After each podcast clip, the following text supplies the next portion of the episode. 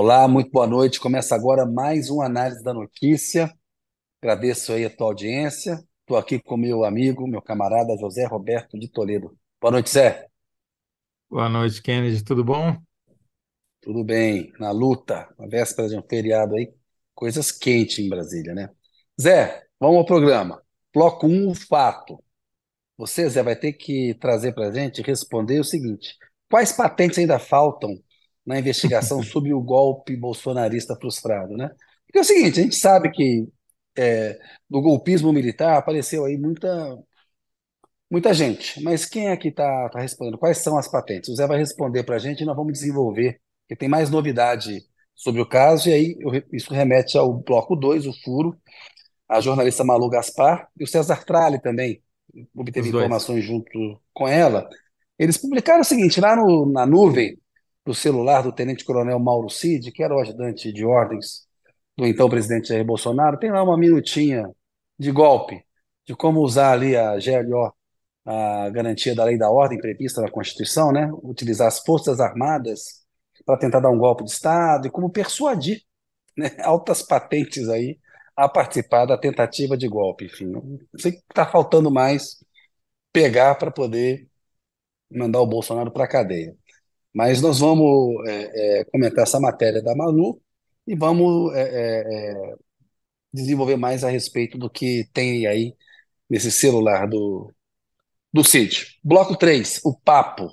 Vamos receber a socióloga Ângela Alonso, ela é professora titular do Departamento de Sociologia da USP, a Universidade de São Paulo, está lançando um livro, 13, A Política de Rua de Lula a Dilma, da editora Companhia das Letras, e ela tem uma análise muito interessante a respeito das jornadas de junho e julho de 2013. Né? Ela se foca mais em, em junho, o comecinho daquele movimento.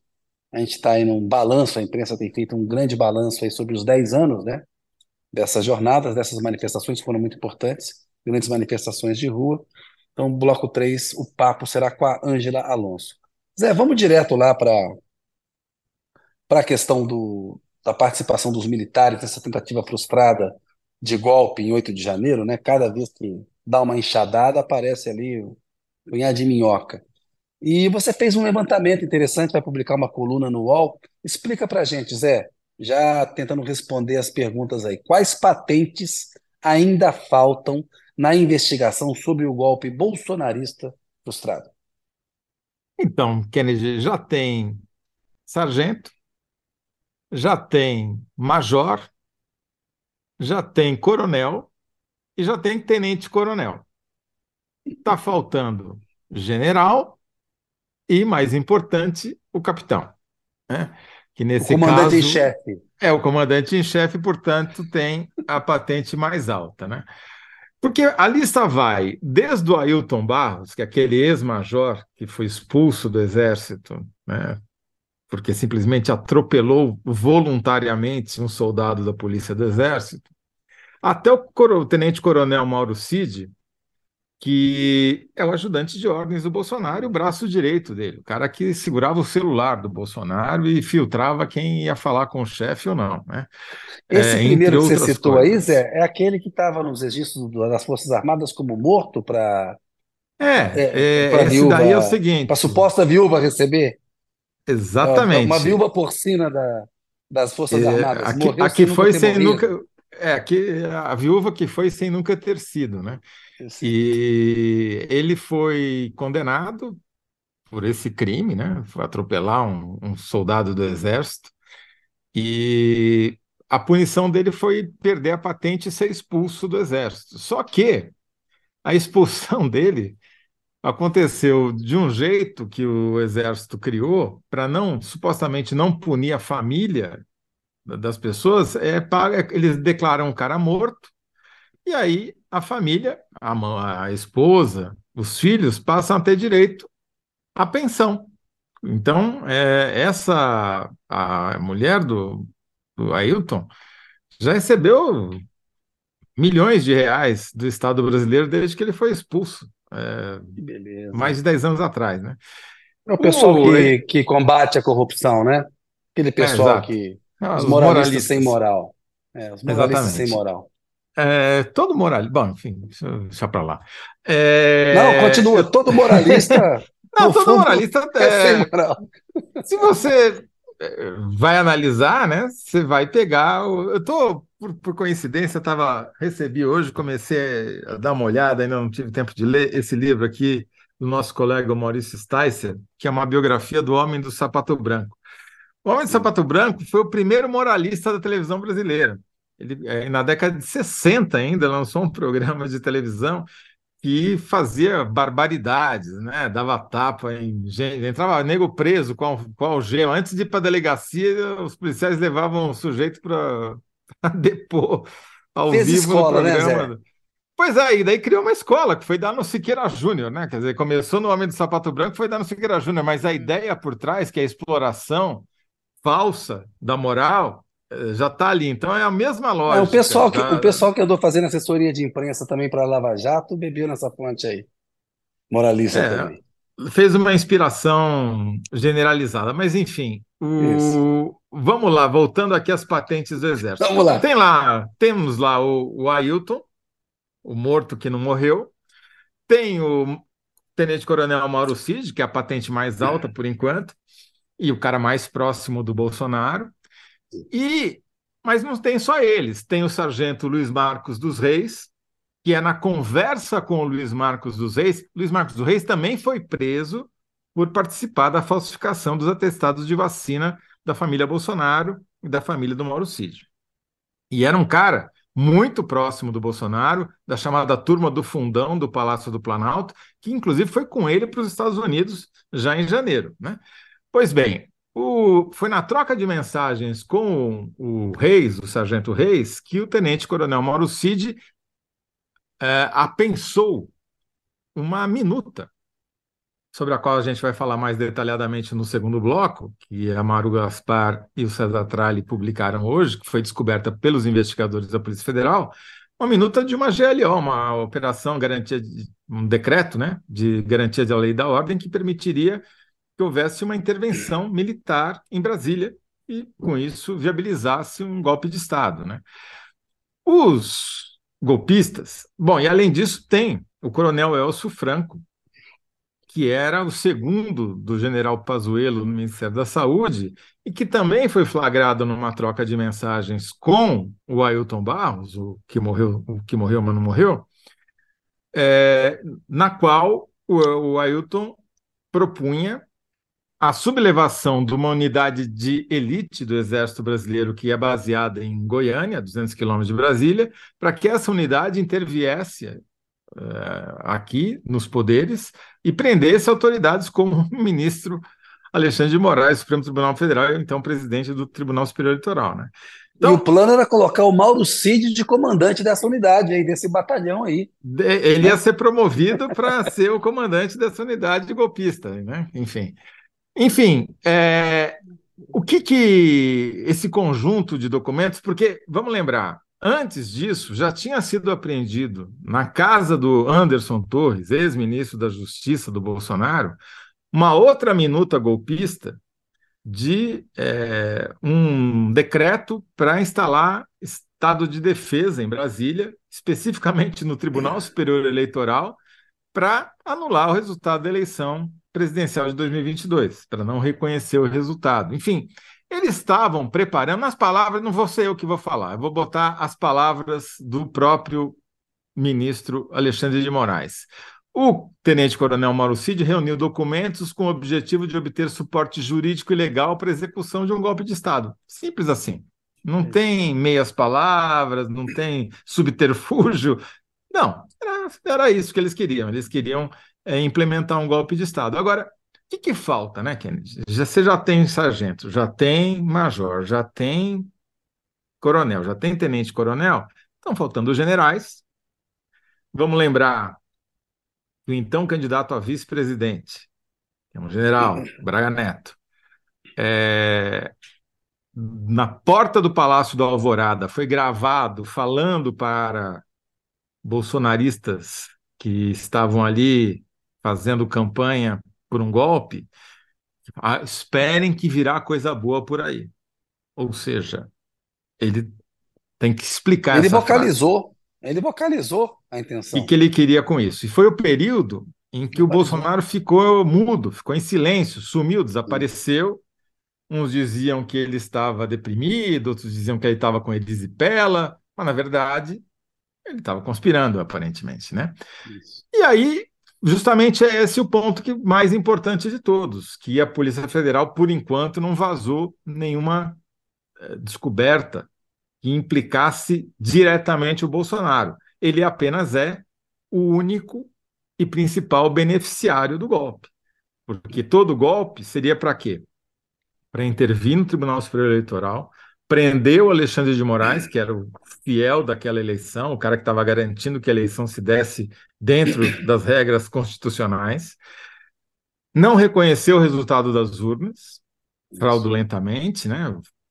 E instalar uma intervenção militar em Brasília para que os fardados passassem a mandar e empossassem o Bolsonaro ilegitimamente como presidente. O plano era esse, está ficando cada vez mais claro. Só que eles, como em 64, eles queriam dar um golpe com. Eles têm pruridos, né?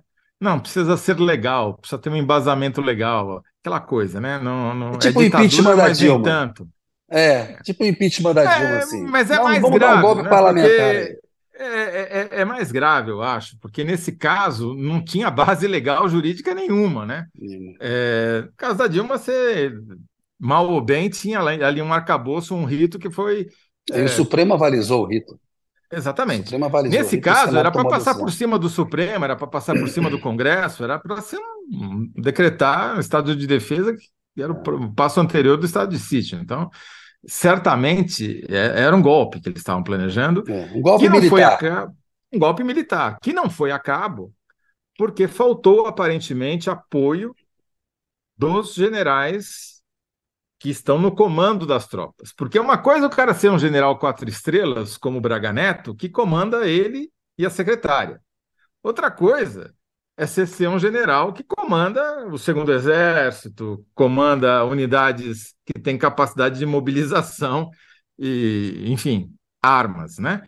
Então, faltou justamente o apoio desses generais que comandavam as tropas, que ficaram ali em cima do muro, né?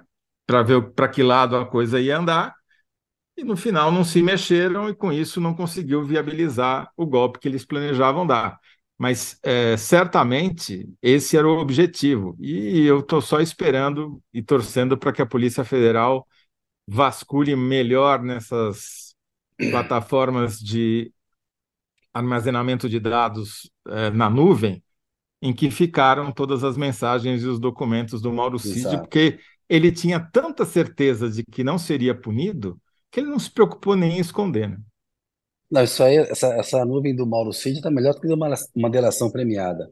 Ô Zé, vamos nas interações aqui para depois a gente reiterar a síntese que você já sinalizou que vai fazer aí. O Danilo Sotero Rogério, primeirão de novo aqui. Boa noite, Danilo. Obrigado aí. Comentário dele. Né, quais patentes ainda faltam? O Danilo Vala. As que importam. Organizadores e financiadores. Mas aí não são patentes, né? Mas o Zé está falando não. das patentes militares. aí, é, tem outro tipo de patente né, patente financeira. Graziele Ramos, faltam as altas patentes dos militares e dos civis, empresários, políticos, etc. Estão batendo nessa tecla que é importante também.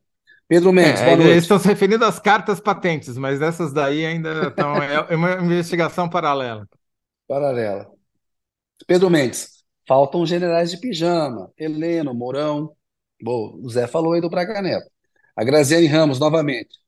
É, vamos na companhia dos doces de coco enquanto o Pinhão cozinha. Tá fazendo um pinhão lá na Graziane. Pinhão é a única coisa boa que o frio traz. Bom pinhão para você, Graziane. Obrigado por nos prestigiar e por achar o Toledo um docinho de coco. A Marisa Laterza, eu também acho. Toledo é uma figura maravilhosa. Marisa Laterza, faltam os militares que estão no Congresso. A Gibrune, será que chega no Mourão? Boa pergunta. Está lá com a imunidade parlamentar dele, lá no, no Senado e tal, né? Pedro Mendes, o golpe Tabajara. Deixa eu ver, tem mais mensagem aqui. Maria Ribeiro. Maria Ribeiro, boa noite, Maria. Mensagem dela, Toledo. Eu adoro vocês dois. Obrigado, Maria. Adoramos vocês também que nos prestigiam aqui. É ela, então. Aguentam as bobagens que eu e o Toledo falamos aqui no UOL. Zé, sintetiza novamente aí, quais patentes ainda faltam na investigação sobre o golpe bolsonarista frustrado? Na cadeia de comando do golpe só faltam os generais e o capitão. Boa, fechou. Belo título. Zé, vamos comentar o furo da nossa camarada lá, amiga Malu Gaspar. Trabalhou com a gente na Folha de São Paulo. Começou lá no Sim. programa de treinamento da Folha de São Paulo e tal. Né? Foi minha é colega é na Piauí e no Foro de ah. É. é verdade, pois é, verdade. E agora é colunista do jornal o Globo. A Malu Gaspar, junto com o César Tralli, eles é, obtiveram a informação de que a Polícia Federal, na perícia que faz aí do celular do Mauro Cid, esse celular que ele tinha, como você disse, tanta confiança na impunidade, que ele deixou todas as provas lá, as evidências, todo o plano lá nas nuvens. E a, a reportagem deles, né, as informações, dão conta, como você mencionou, que havia ali uma minuta é, de um golpe de Estado, né, usando a, a GLO, que é uma operação de garantia da lei da ordem prevista na Constituição, os presidentes dos poderes podem acionar, né, tem que fazer um pedido. O Lula não caiu nessa, em 8 de janeiro resolveu Sim. não ir por ah, aí. E havia quem defendesse, né? Havia, é. por incrível que pareça, havia gente ingênua o suficiente é. para achar que era hora de decretar uma garantia da lei da ordem. O Zé Múcio estava lá falando para não desocupar os quartéis, que tinha os amigos lá dele, tudo gente ah. boa, aquele pessoal, o, aquele bando plano... de golpista acampado lá. É. O plano qual que era? O, esse já é o segundo plano. Quando o primeiro plano não deu certo, o primeiro plano é desse que nós estávamos falando, né? Que era dar um golpe antes da posse, para evitar a posse, né? Intervenção no Isso. Tribunal Superior Eleitoral, GLO em Brasília, prisão do Xandão e esquece, Neres de Pitibiribes jamais viria Lula de novo. Não deu certo, os militares do, do alto comando não entraram nessa. Aí eles foram para o golpe Tabajara de 8 de janeiro, que o plano qual era? É, aparentemente, né? Que primeiro vinha a leva supostamente de aspas manifestantes, que estava cheia de infiltrados ali, até com granadas de gás que só militares têm acesso, ou seja, estava cheio de militar infiltrado que era, digamos assim, a tropa para criar confusão, e aí justificar uma GLO, uma garantia da lei da ordem, daí desceria a tropa fardada. e quando é que eles iriam desocupar eles próprios os três poderes, aí jamais saberemos, né? Felizmente não, não caíram Exatamente. nessa e não convocaram a GLO. É, o Lula foi, foi inteligente nessa aí. E é incrível, né, Toledo? Porque as Forças Armadas elas têm uma mentalidade golpista, mas o golpismo tosco do Bolsonaro foi até foi demais até para esses, essas figuras que têm mentalidade golpista, porque é isso, não, que oferta que eles tinham para o país, né? A oferta é a paz do cemitério, o Bolsonaro destruiu o país. E lá no, na, na, reportagem da, da Malu tem mais informações também, Toledo, que eles trocavam ideias como, como fazer uma persuasão aí das figuras para dar o golpe, os caras não toparam, né? Porque era golpismo Exatamente. demais, até para quem tem mentalidade golpista. Ô Zé, nós vamos ter que responder a pergunta, a síntese que a gente vai ter que fazer no final, o que havia no celular do braço direito de Bolsonaro sobre a tentativa de golpe de Estado. Bem, ali tem mais do que uma delação premiada, tem tudo ali, né? Tem um mapa. É, vale mais que uma delação premiada, na minha opinião, isso, porque isso. na delação premiada quem está delatando tem um interesse. Né? Eu vou delatar para ter um benefício, para fazer um acordo. Então, ele vai filtrar o que ele vai, vai contar, vai, o que ele vai aumentar alguma coisa, vai diminuir outra, vai omitir um monte de coisas. Né? Então, a delação ela é uma peça frágil a meu é, ver. Você parte dela para produzir provas. Aí o cara Exatamente. já produziu todas as provas. É o banco de dados, sabe? É, no jornalismo, a gente trabalha é, com declarações, trabalha com entrevistas, trabalha com relatórios, mas o bom mesmo é quando a gente consegue botar a mão no banco de dados, porque ali não tem filtro nenhum, ali ninguém falou deixa essa parte tira a outra, né? Você tem acesso a tudo que foi dito e, e, combinado, e todos os documentos que foram trocados. E é isso que a Polícia Federal tem na mão. Então é ouro puro, entendeu? É, e é muito melhor do que uma delação, vale muito mais do que uma delação, porque não tem interesse, não tem é, viés na narrativa de quem está contando a história. Não, e é muito grave, porque quando você pega assim, é, uma, é um banco de dados do ajudante de ordens do presidente da República né? não é de uma figura do governo que não é próxima, do, é o carregador de mala do presidente, é quem está trabalhando com ele todo dia. E como você falou anteriormente, a quem interessava o golpe?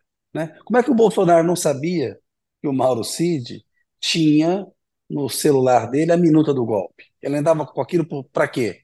Para agradar o chefe? Uma ideia que ele não apresentou? Tinha uma ideia ótima aqui, mas não apresentei para um presidente que ameaça dar golpe há quatro anos, que no 7 de setembro de 2021 falou que ia dar golpe, que na, no, na cerimônia com os embaixadores sugeriu dar golpe, que não ia aceitar o resultado das urnas eletrônicas porque ele desconfiava. É um negócio assim, né? A gente tem que é, compreender, tem essa discussão sobre a, o Bolsonaro ficar inelegível, vai sair barato para ele se ele ficar só inelegível, Zé, porque assim, o que tem de prova, de evidências contra ele, que ele merece mesmo é cadeia né, para pagar pelos crimes que cometeu. E as provas estão aparecendo aí. Né? O tic-tac está rolando. É muito mal comparando, é, Kennedy, em 54, o Getúlio Vargas cometeu suicídio, entre outros motivos, que ele estava emparedado, não tinha mais opção, já tinha sido abandonado pelos militares, tinha perdido muito apoio institucional no Congresso. Mas o pivô da crise toda é, foi o atentado da Rotoneleiros, né, que o, mataram um, um, oficial da aeronáutica e Carlos Lacerda tomou um tiro no pé, porque foi colocado nas costas do guarda-costas do Getúlio Vargas. O coronel Cid não era o guarda-costas do Getúlio Vargas, do, do, coronel, do capitão Bolsonaro, a, fazendo às vezes de presidente da República. Ele era o guarda celular, o guarda-pasta, muito mais importantes do que o guarda-costas. Né? Ele tinha acesso tudo do Bolsonaro, sabia todo mundo que falou com o Bolsonaro. Era impossível você falar com o Bolsonaro sem passar pelo Coronel Cid. Quer dizer, não dá para você imaginar um cenário de você em, no qual ele está lá conspirando, discutindo minuta de GLO, não é assim uma ideia abstrata são documentos escritos, pensados, que tem que obedecer uma determinada. É, isso foi pré-chat GPT. Não é que mandaram a inteligência artificial escrever esses documentos. Não, teve advogado envolvido nisso, obviamente, né? Então, Essa... é um plano. Tem uma conspiração. Interessa quem? Né? O que é mais necessário para responsabilizar o Bolsonaro. Olha só, a enquete está no ar, quem respondeu melhor. Resposta do Toledo: na cadeia de comando do golpe só faltam os generais e o capitão. Resposta do público: faltam generais de pijama, Heleno Mourão. Então você vote aí, tá no ar. Mais comentários aqui, ó. É, só o que faltava os militares na ativa fazendo terrorismo e muito tristes. Esses eram os conservadores, diz o Vanderluz Lima. Samir Soares de Souza Mi. Democracia sempre, democracia em primeiro lugar. Muito bem dito, Samir. Ana Lúcia Marinose. Eu vi um vídeo de um deputado de Goiás debochando na tribuna que ele não está preso, sendo que foi um dos financiadores. É esse que falou, que merecia estar tá preso mesmo. Marcos Oliveira. Que orquídea linda, Kennedy. Obrigado, Marcos. Estamos aqui na, nessa cena, estamos tentando aqui manter e é verdadeira, né, Kennedy? Não é de plástico, não, né? Ah, eu não sei. Aí tem que, tem que averiguar, tem que apurar. Há uma polêmica. A imprensa brasileira diria: polêmica, é verdadeiro? Polê é polêmica. Orquídea, polêmica. Orquídea polêmica de Kennedy Alencar. O título agora tem que ter interrogação. Né? Você não mais dá informação, não. Né? Sendo que o manual da, da, daquele velho jornalista dizia: nunca faça uma pergunta que você não sabe responder. Né? Exatamente. Zé, Vamos partir para a síntese do bloco 2, porque Vamos lá. a Ângela Alonso está se posicionando aí para conversar com a gente. Tem coisa séria para a gente falar. Vamos para a parte séria do programa agora, receber quem sabe das coisas, em vez de a gente ficar falando aqui que o Bolsonaro merece para cadeia. É um absurdo. Quem é que acha que o Bolsonaro merece para cadeia? Ninguém acha. Ninguém não, não é questão aqui. de merecimento, é questão se tem base para isso, mas cada vez mais perto, né? Nossa é, Senhora. A pergunta qual que era? Vamos lá, vamos lá. Pergunta o que havia no celular do braço direito de Bolsonaro sobre a tentativa de golpe de Estado. Celular de Mauro Cid é o roteiro do golpe, né? Boa. Tinha aquela coisa do banco de dados também que você falou que eu curti. É, e, o, o, mapa, o banco roteiro. de dados sem filtro. É, é, é, é, mais que uma delação. Isso é bom também, essa ideia. É mais do que uma delação. É mais forte é, que uma delação. É, é, mais forte que delação. É mais forte, tem mais peso. É isso aí. Exatamente. Boa. Zé, já que fizemos aqui a primeira parte do programa, vamos para o que interessa agora. Pessoal, E coloca a vamos. Ângela Alonso com a gente aí na tela, por gentileza. Olá, Ângela. Boa noite para você. noite. Obrigado por participar. Obrigada pelo convite, um prazer estar com vocês. Prazer é Obrigado. Olha só, a Ângela Alonso, ela Eu vou é fazer professora propaganda aqui. titular. Isso, olha lá. O Zé está com o livro dela na mão. 13, A Política de Rua de Lula a Dilma, da Companhia das Letras. Ela é professora titular no Departamento de Sociologia da Universidade de São Paulo, pesquisadora do SEBRAP, do Centro Brasileiro de Planejamento e Análise, e também colunista da Folha de São Paulo e também já eh, presidiu o SEBRAP. Lançou esse livro e tem um olhar dela sobre as jornadas é de junho e julho, mais junho de 2013, né, Ângela? Mas julho também, enfim, as, as grandes manifestações de 2013. A pergunta que a gente faz para você é o que, que provocou, né? O que provocou as jornadas é, de 2013, de junho de 2013? A gente podia começar é, um pouco falando do livro que você está lançando e do seu olhar, né? São 10 anos agora e é importante a gente olhar para o que passou para tentar compreender melhor, né? Para muita gente não está claro até hoje. Então, o, o livro é resultado de uma pesquisa que eu comecei a fazer, na verdade, em junho de 2013. Era para ser uma pesquisa coletiva no SEBRAP, depois acabei ficando meio sozinha e, a pesquisa demorou. Mas ela demorou também porque eu primeiro andei para frente. E acho que, como muita gente, fui tentando fazer a conexão entre o que tinha acontecido lá e o que aconteceu depois. E numa certa altura, eh, começou a ficar muito frequente uma leitura oposta que foi dominante na hora em que o fenômeno apareceu, né? Porque a- o que mais se falou em junho é que era uma manifestação de esquerda. O próprio termo que você usou agora, Kennedy, jornadas, remete às jornadas de maio de 68, a Comuna de Sim. Paris. Então, essa nomeação já dá uma ideia de que seria uma coisa de esquerda. Quem Aí deu esse nome era alguém de esquerda, né? Um autor de esquerda. Claro, né? Claro. É, e daí depois começou uma leitura invertida, né? Não, o que houve ali foi um sequestro, é a direita que tomou conta e tal.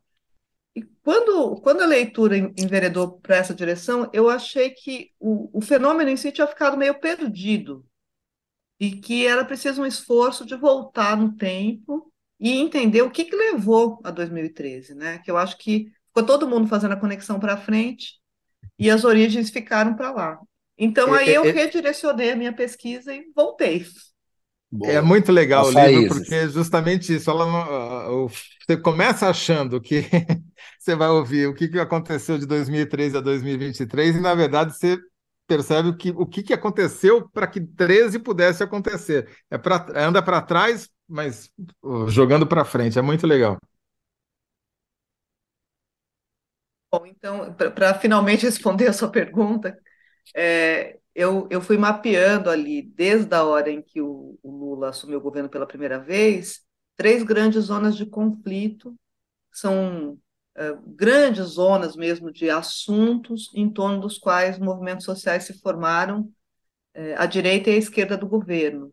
Então, esses assuntos que eh, eu ajuntei como em torno da, da redistribuição, por mais ou menos redistribuição de oportunidades e de eh, recursos, o outro em torno da violência legítima, né, da, pelo Estado, seja como segurança pública, seja o contencioso mais importante que é a Comissão Nacional da Verdade, né, a memória da ditadura, e um terceiro que é a moralidade. Se falou muito de moralidade pública, mas a moralidade privada eu acho que jogou um papel muito importante nesse processo todo. Então eu vou mapeando esses, essas três zonas de conflito, os movimentos que vão morando e brigando em cada uma delas, até chegar em junho de 2013. É, Angela, a gente dá ênfase mais nas análises, nas reportagens, nos comentários, alguns aspectos e esquece outros, né? É típico também do, do jornalismo que é feito no calor dos fatos. Né? Qual você acha que foi o fator importante que foi menos comentado e analisado nesse processo que levou àquelas manifestações? Eu acho que a moralidade privada é uma dimensão. Inclusive, quando se começa a falar é, de junho, todo mundo começa a partir dos protestos do MPL. Então, é como movimento se o Passe Livre. É, o movimento Passe Livre bilhete único, não queria aumento do bilhete único e tal, e lutava pela tarifa zero, né, no transporte público e tal. Exatamente. Esquerda. É um movimento, é um movimento muito pequeno, né, não tinha expressão, e aí é, chamou a atenção naquele momento por causa do uso da tática Black Bloc. Isso, é, a tática Black Bloc é uma tática e ela visa o que ela produziu no caso de junho. Ela visa chamar a atenção das autoridades e da mídia. Então, ela é, torna visível e, e, torna grande o que, na verdade, pode ser muito pequeno, né, por meio do uso da violência política. E, então, ela, a, a, ação visa a repressão policial e a repressão policial chama a, a atenção midiática. Então, acho que, por causa disso, se focalizou muito ali né, no, no MPL. Mas eu acho que a moralidade privada é uma dimensão que a gente passou a prestar mais atenção no debate público depois do Bolsonaro, mas estava lá. Então, eu começo contando junho justamente por dois episódios é, de protesto que normalmente não são considerados protestos, mas são duas grandes manifestações de rua. Uma é a parada LGBT e outra é uma marcha organizada pelo Malafaia, em Brasília, no dia 5, a parada dia 2, e, e as duas, com sinais trocados, comentam dois grandes eventos políticos, um que está acontecendo no parlamento e outro no Supremo, que é o casamento entre pessoas é, de mesmo sexo, que passou em, em maio, e outra é o Feliciano tentando emplacar a cura gay, outra figura do bolsonarismo depois, né? Então, essas duas manifestações, elas são muito grandes. A parada LGBT sempre é grande, teve mais ou menos 200 mil pessoas, e mas a marcha do, do Malafaia teve 70 mil. Então, não é, não, não é à toa né, que depois tem as reverberações que tem. Mas ninguém estava prestando atenção nisso como fenômeno político. Então, eles não, não foram noticiados como fenômenos políticos. E eu acho que eles são da maior importância para o que vai vir depois, porque está em jogo aí uma disputa em torno de estilo de vida, das formas de viver a vida, né? É um modelo mais tradicional de, de sociedade e um modelo mais, digamos, anticonvencional. Que daí. Ô, Ângela. Oi. Ô, Ângela, a gente lembra da Dilma na campanha. Você me interromper. Não, é interessante estar falando, porque a gente lembra da Dilma na campanha de 2010, por exemplo, né, fazendo concessões aos evangélicos e para ganhar a eleição, o Serra com o discurso tentando acuá-la em questões como a questão é, do aborto, ela faz uma concessão mais conservadora. Ao mesmo tempo, a base tem uma demanda, a base social do PT é uma demanda progressista. A gente vê esse dilema até hoje no governo Lula, por exemplo. Passados aí 20 anos, a gente vê o PT no poder novamente, tendo que lidar agora com o Congresso conservador, é, com uma base que ela é progressista, digamos assim, ela ela está preocupada com as questões identitárias, mas ao mesmo tempo o Lula ganhou a eleição numa lógica de frente ampla. Ele precisou de um certo voto conservador que não tolerava mais o Bolsonaro. O PT aprendeu a entender esses fenômenos, não aprendeu ainda, vai aprender algum dia? Como é que você avalia isso? Se a experiência ensinasse alguma coisa, né? eu, eu, tenho, eu tenho a impressão que é, a conjuntura atual entre o, o governo e, e, a rua é parecida com a do Lula 1, de um lado, né? Porque no, desde o do primeiro Lula, tem aí, na verdade, duas esquerdas de rua. Tem uma esquerda que eu estou chamando de neossocialista, porque é essa geração do Boulos, é uma gente que não estava satisfeita com a maneira pela qual o PT estava fazendo política, achava que o PT estava fazendo redistribuição de menos, né, e ficou pressionando o PT nessa direção, mas tem uma outra esquerda que é essa de costumes, e essa autonomista, esses grupos autonomistas, tem muito a ver com isso. E eles vêm com essas pautas identitárias, eles têm uma agenda que não, não era a agenda do PT, e assim, visceralmente, continua não sendo, me parece. Então, o PT foi atacado por esses dois lados, mas aí foi atacado pelo outro lado também, que foi crescendo esse grande campo que eu chamo de patriota, porque acho que em comum ele só tem os símbolos nacionais, mas em que tinha movimentos desde muito liberais até muito conservadores, até movimentos realmente reacionários, e que também tinha ali uma pauta moral forte para o outro lado. Então, o governo ficou ensanduichado e não respondeu muito bem a ninguém. O Lula pautou duas vezes o aborto e não conseguiu levar adiante. A Dilma, daí, como você estava lembrando, nem pautou, ela falou na, é, na campanha eleitoral: não vou mexer nesse vespeiro, não mexeu mesmo, mas aí suscitou a reação dessa esquerda mais comportamental, desse campo que está em torno dos costumes. Então, acho que o que aconteceu ali é que vários grupos foram se formando em oposição ao governo. Do jeito que a coisa está se encaminhando agora, eu acho que a gente pode ter uma configuração um pouco parecida. Agora, lá em 13, e claro, a Dilma tinha uma popularidade até abril recorde, né? Tinha recorde não porque o Lula tinha chegado a quase 80%, mas ela tinha 62% de ótimo e bom, era uma coisa absurdamente no alta. No mesmo período de governo, era a taxa mais alta Sim. de um presidente pós-democratização. É isso. Exatamente. É. Tudo bem que ela tinha pego a. Ela tinha duas coisas, né? Ela tinha pego a esteira do Lula é, em 2010, que era o pico lá da integração, ascensão social pelo consumo, e tinha feito a tal da faxina na, no começo do governo, em 2011, que rendeu algum ganho de popularidade para ela às custas do moralismo também, né? De vamos tirar fora os corruptos, etc, etc. Ela tinha esse discurso muito forte. Aliás, o outro livro, que é o do Operação Impeachment, já fala exatamente disso, né?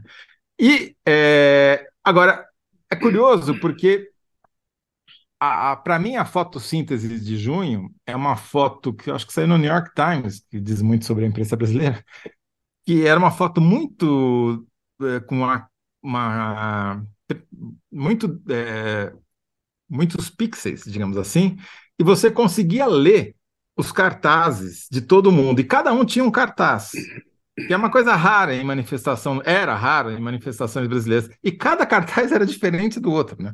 É como se cada um tivesse na sua própria manifestação e, e era uma soma de desejos não atendidos completamente diferente. Para mim, essa foi a expressão maior dessa, dessas manifestações. Como é que você, no livro, consegue é, explicar esse fenômeno tão diverso? Então, eu queria essa foto para a capa, mas eu perdi ali na, na editora. Ah.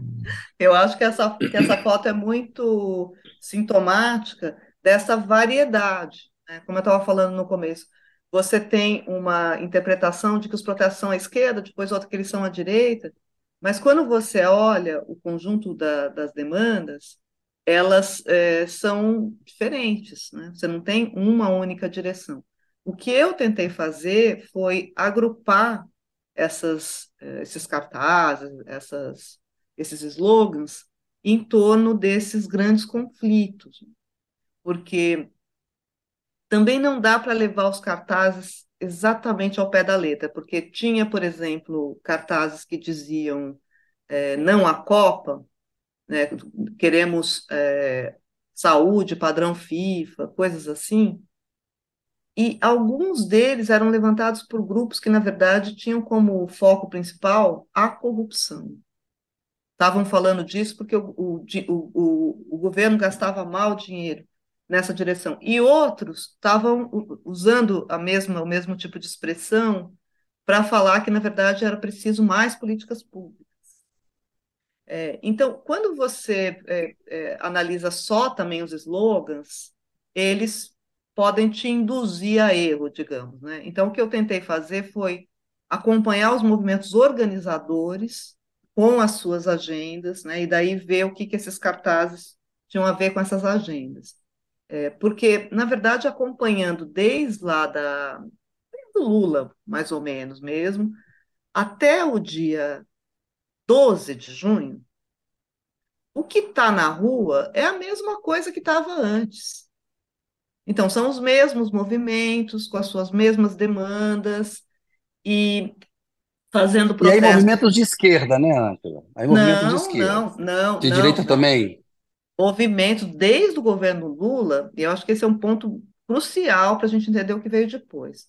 O fato do governo Lula ser um governo movimentista, e ser disso, quer dizer, o Lula ter vindo de uma tradição de movimentos sociais, quando ele foi para o governo, imediatamente a, a, aquela dominância que os movimentos, sindicatos, socialistas tinham sobre a rua desapareceu, porque eles foram colaborar com o governo. O governo incorporou quadros, incorporou agendas. Então, essa gente deixou o protesto como primeira forma de manifestação.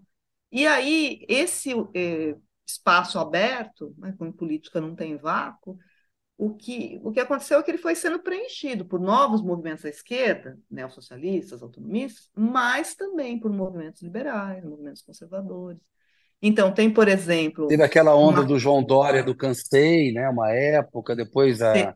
Vem para a rua já começa um pouquinho antes o, também. O Vem é para a rua com esse é nome depois. É, é, mas o, o Nas Ruas da Carla Zambelli é um movimento muito importante nesse período muito importante, em 2013. O slogan não é pelos 20 centavos, é dela. Ela tinha grupos é, de nas ruas .sp, .rj, .mg, ela tinha um, um desses para cada estado. Então, tinha vários desses movimentos que vinham operando antes de junho. Não é uma nova direita. É que ninguém estava prestando atenção neles. Então, tem, por exemplo, ainda no governo Lula, tem uma caravana desses movimentos liberais que vão aos campos, das, a, a 50 campos das universidades, fazer a disputa pelos corações e mentes da juventude. É que depois, que né? Eu me lembro dessa época, Carla Zambelli se algemando lá nas colunas do Congresso para tentar se projetar. Eles não tinham protagonismo, porque depois figuras como a Carla Zambelli, o Kim Kataguiri, essas pessoas elas se projetam, né? Assim, as manifestações me parece, aí você me corrija, ou seja, ah, o MPL, ela tem um comecinho ali com o pessoal de esquerda, mas depois a direita sabe tirar proveito dela muito bem, porque quem se projeta consegue emparedar o governo Dilma, é, é. dar gás para Lava Jato. O que a gente vem ver depois é que os grandes protagonistas de 2013 que se destacaram, os de esquerda, a gente nem lembra o nome. Os de direita, eles tiveram uma ascensão política. Estão até agora pagando aí uns pecados, mas tiveram. Não? Mas a minha pergunta que eu ia fazer, emendando nessa, Angela, é que, claro que existia que as primeiras manifestações, dia 6 a primeira manifestação violenta, né? Que os black blocs vão para a é, rua. Não é, então, não tem é. antes? O que acontece é que tem um foco ali, porque é, a partir daí tem um, uma focalização nos ativistas de classe média, classe média alta, são os estudantes da USP. Você tem várias manifestações anteriores pequenininhas que vêm usando tática Black Bloc, por exemplo, já tinha tido um monte em Porto Alegre, tinha ah, tido em, em Goiânia, uhum. tinha tido um monte em Salvador. Uhum. Uhum. É, então, assim, ninguém estava prestando atenção. É a hora que tem uma focalização ali que se eu acho que teve até assim uma, uma espécie de é, focalização mesmo da mídia nisso, né? nesses movimentos. E eu acho que os outros, Kennedy, vocês, agora eu vou jogar a peteca para vocês, vocês é que não estavam prestando atenção, eles estavam aí. Uhum. Né? Eles estavam, eles, eles estavam se enraizando socialmente, eles vinham formando quadros, então institutos como o Milênio, o Mises, eles estavam formando jovens como o Kim Kataguri, Kataguiri, né? é, eles hum. estavam fazendo uma, uma formação de quadros do mesmo jeito que a esquerda sempre fez. E eles estavam se manifestando.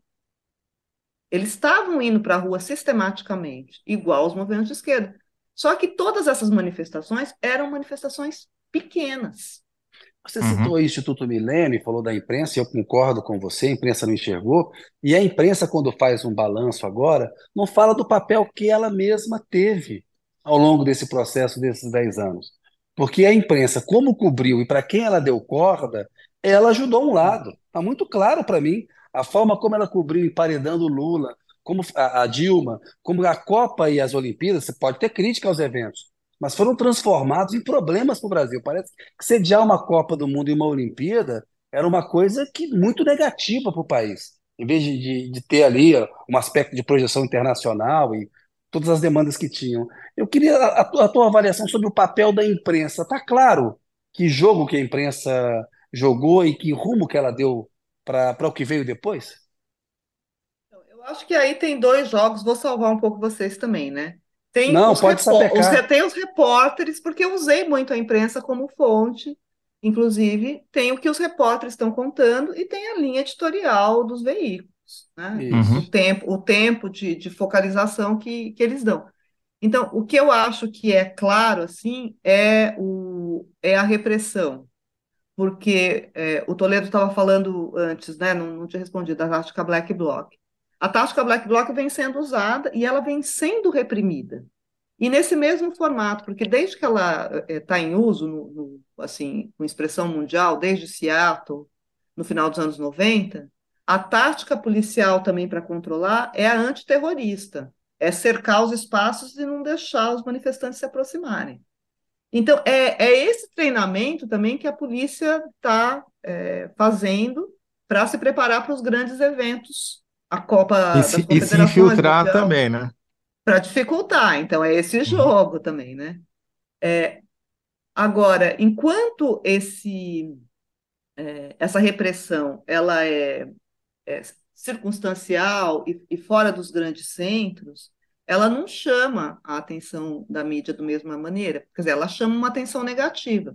Então, os editoriais da Folha, do Estadão, chamam no, no, no, próprio. E as revistas, a Isto É, a Veja, etc. Baderneiros. Baderneiros e, e pedem a restauração da ordem. Sim. Aí o que acontece no dia 13 é que a ordem é restaurada. Só que a ordem restaurada, né, do, do, do modo como eles pediram, é com uma é, violência, primeiro, dirigida a um... Então, mas é dirigida a um, um extrato social específico.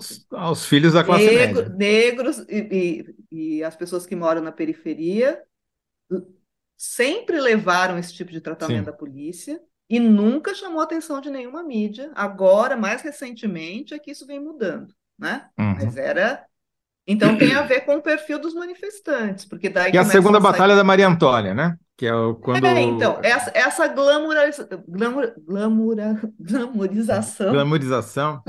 É, também, né? Da, da juventude, a juventude rebelde. Tem, assim, também um, um fascínio, né? Que isso tem no, no imaginário de, de esquerda e tal. Então, tem o fato de que são esse tipo de jovem que apanha da polícia. E tem outro que são jornalistas apanham da polícia. Então, tem né, fotógrafos, jornalistas, etc. E a mídia internacional também está no país por causa da Copa das Confederações. Então, você tem um coquetel, assim, né? Todo mundo está prestando atenção e tem... Uh, as redes sociais não funcionam, não funcionam lá como estão funcionando agora. Mas o Facebook já é uma grande forma de conexão entre grupos de pessoas e tem transmissão ao uhum. vivo. Não é só a mídia ninja que faz isso, muitas pessoas individualmente fazem essa transmissão. Então, aquela violência que é desproporcional, ela tem um impacto. Né? E aí a mídia é, dá uma cambalhota. Sim. No dia seguinte, estão todos os jornais né, é, legitimando a mobilização dos jovens, o direito à manifestação, etc., e começam a separar pacíficos e vândalos, né? Nós somos contra a tática Black Bloc, mas... E aí eu acho que tem dois, dois programas televisivos relevantes, assim. Um é o, o Roda Viva, que chama, na hora em que vê que tem gente na rua, assim, fala, bom, quem, é, quem são os líderes da rua? E o próprio MPL está falando: nós não somos líderes, nós não temos líderes, mas eles são chamados a protagonistas. E isso dá uma visibilidade para eles que depois tem assim um encadeamento de entrevistas, etc.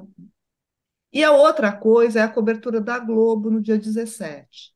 O dia 17 já ia ser um dia maiorzinho, porque é o início da Copa das Confederações e os movimentos anti-Copa estão organizados em todas as capitais já, né, com a faca entre os dentes. E, e, eles vão já com essa estratégia de chegar aos estádios e a polícia já vai impedir, quer dizer, a, a, o conflito já está definido antes. Só que aí a Globo faz uma cobertura de dia inteiro. Então Ao tem vivo. um efeito assim que é, é meio cobertura, meio chamamento. Né? É difícil dizer é, o que, que provocou o quê, mas que tem ali um impacto dessa visibilização, tem gente na rua, tem gente, tá? que é, eu acho que teve um efeito também convocador. Então, assim, uma... é uma tempestade perfeita esse 17, é o primeiro dia grande. Sim. Olha só, o Pedro Mendes aqui tem uma provocação que eu acho interessante, assim, na rua tinha a direita e a direita da esquerda na tá assistindo o programa e comentando. É, isso do ponto de vista do centro, né? Que era o governo da época. Não, eu acho que tinha a esquerda da esquerda, porque o Sim, governo. A esquerda da esquerda, claro. É, era um governo de centro, né? Esquerda. Não era Sim. um governo de esquerda, assim, estrito é. senso. E, e um governo que acabou sendo criticado por esses movimentos exatamente por isso, por não ser de esquerda suficientemente. Tem uma coisa que me, a, a época, desculpa, Angela, me chamou muito a atenção e, e, que eu fico me perguntando até hoje se pode ter tido algum impacto para acelerar o processo de canalizar o protesto contra o governo federal. E até o pronunciamento da Dilma na televisão, em cadeia nacional, havia ataques ao governo, mas havia ataques ao Congresso, havia ataques a todo o poder instituído, a representação, o sistema político, os 20 centavos, a prefeitura, enfim, é, o foco não tinha um foco, eram vários focos. Quando a Dilma vai para a televisão, mata no peito e tenta dar uma solução, já propondo uma constituinte, ela não muda e não canaliza para o governo federal essa energia que estava dispersa?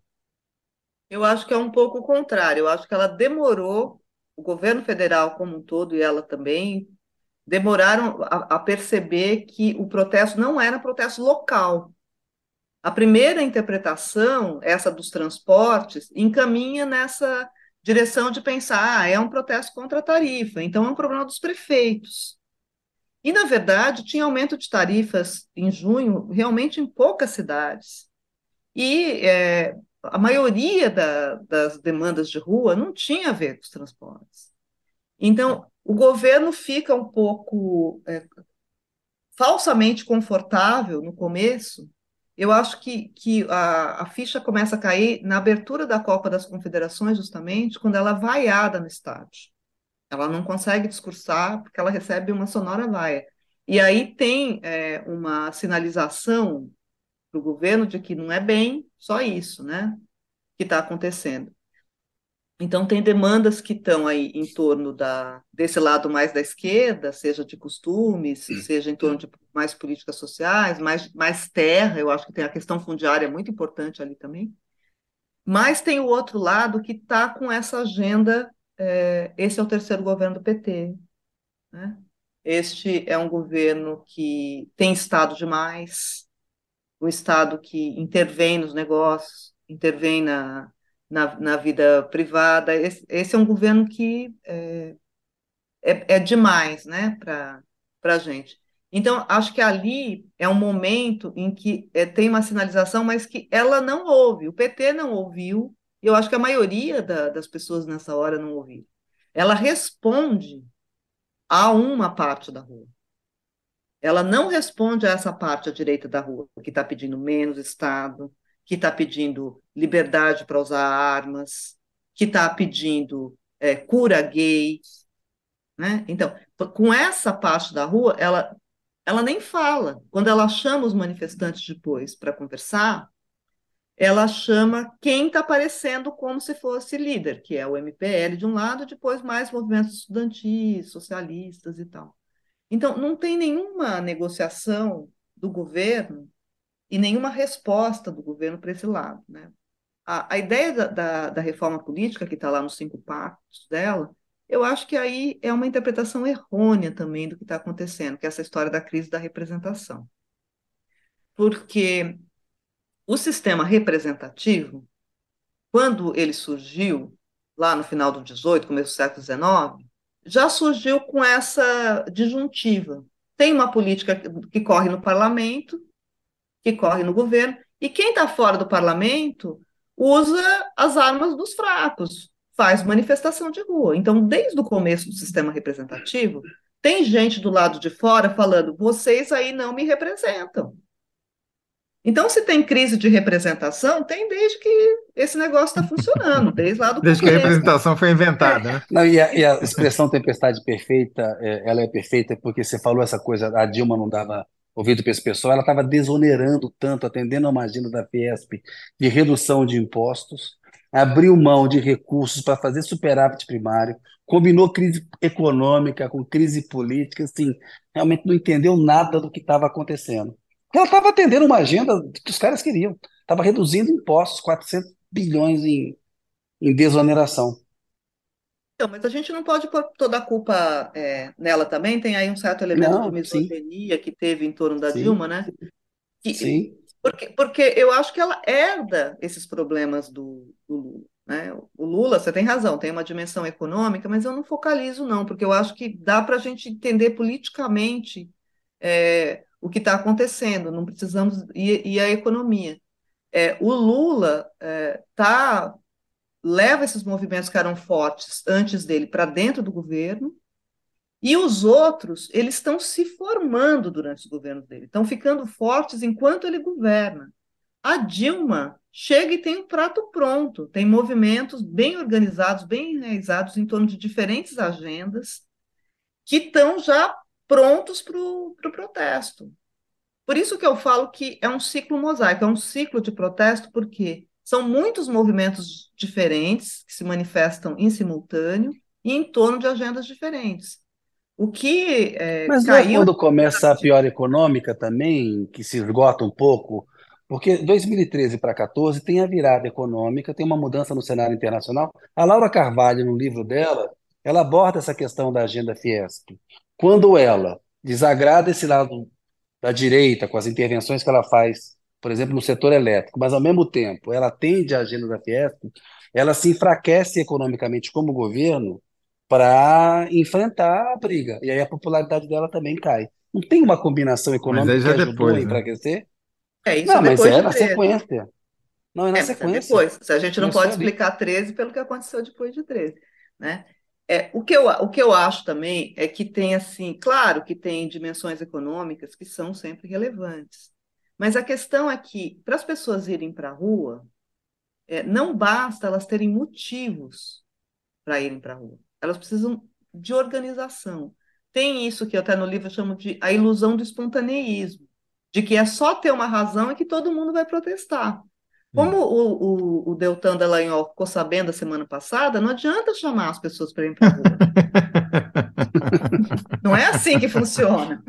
Então, o, que acontece é que você tem é, uma organização de, realmente de movimentos que tem um certo contingente. Por exemplo, o MTST levava, antes de 13 já, cerca de 5 mil pessoas para a rua.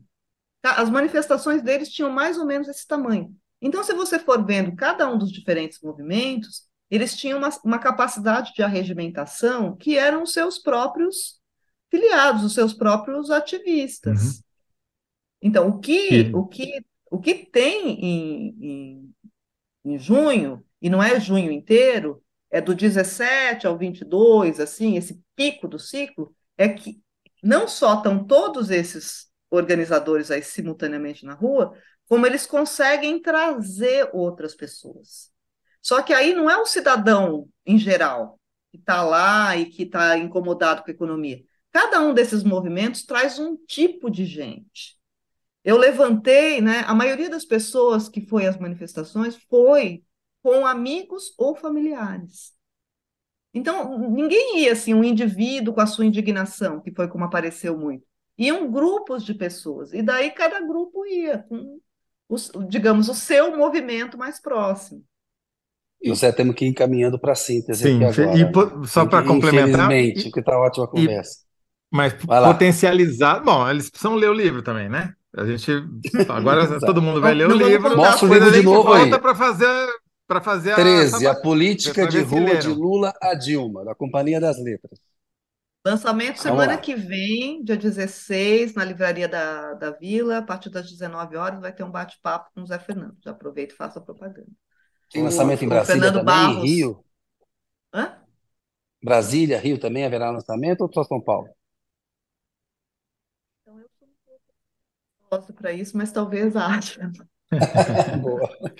Então tá bom, vamos vender bastante livro para animar a editora. É, você acha, não dá mais tempo de fazer nenhuma consideração longa, mas você acha que se não houvessem as plataformas sociais, as chamadas mídias sociais, é, teria vida 2013?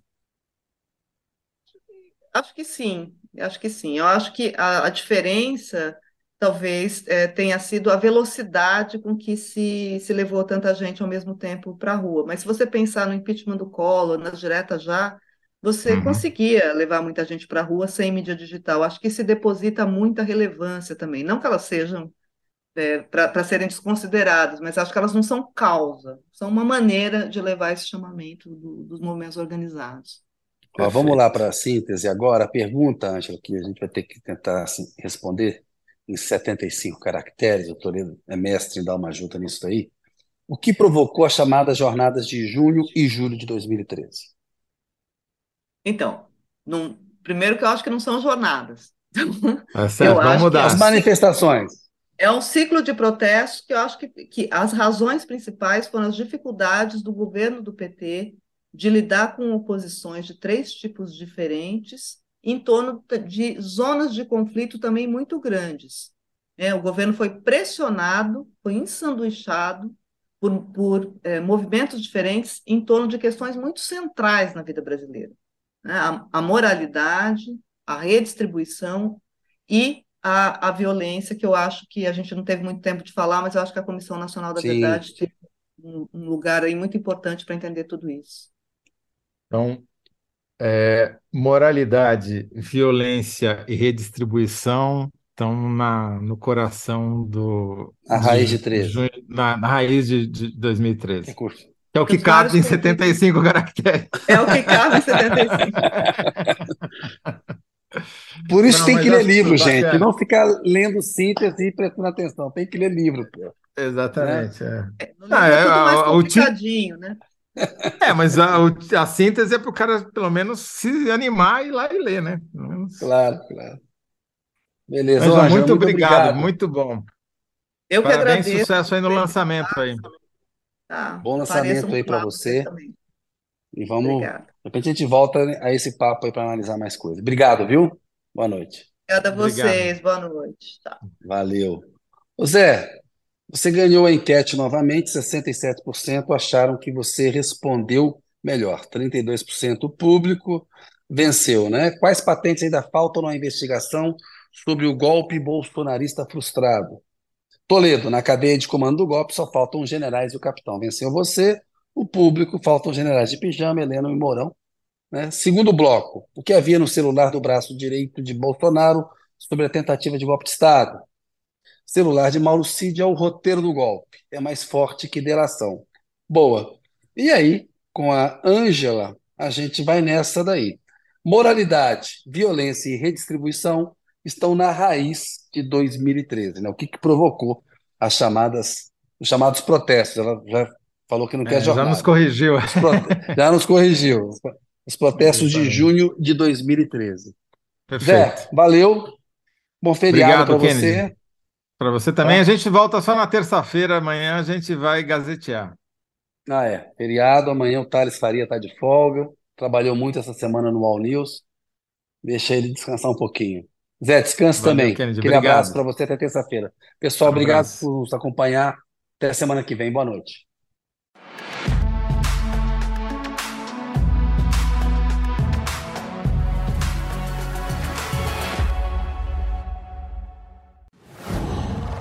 whoa.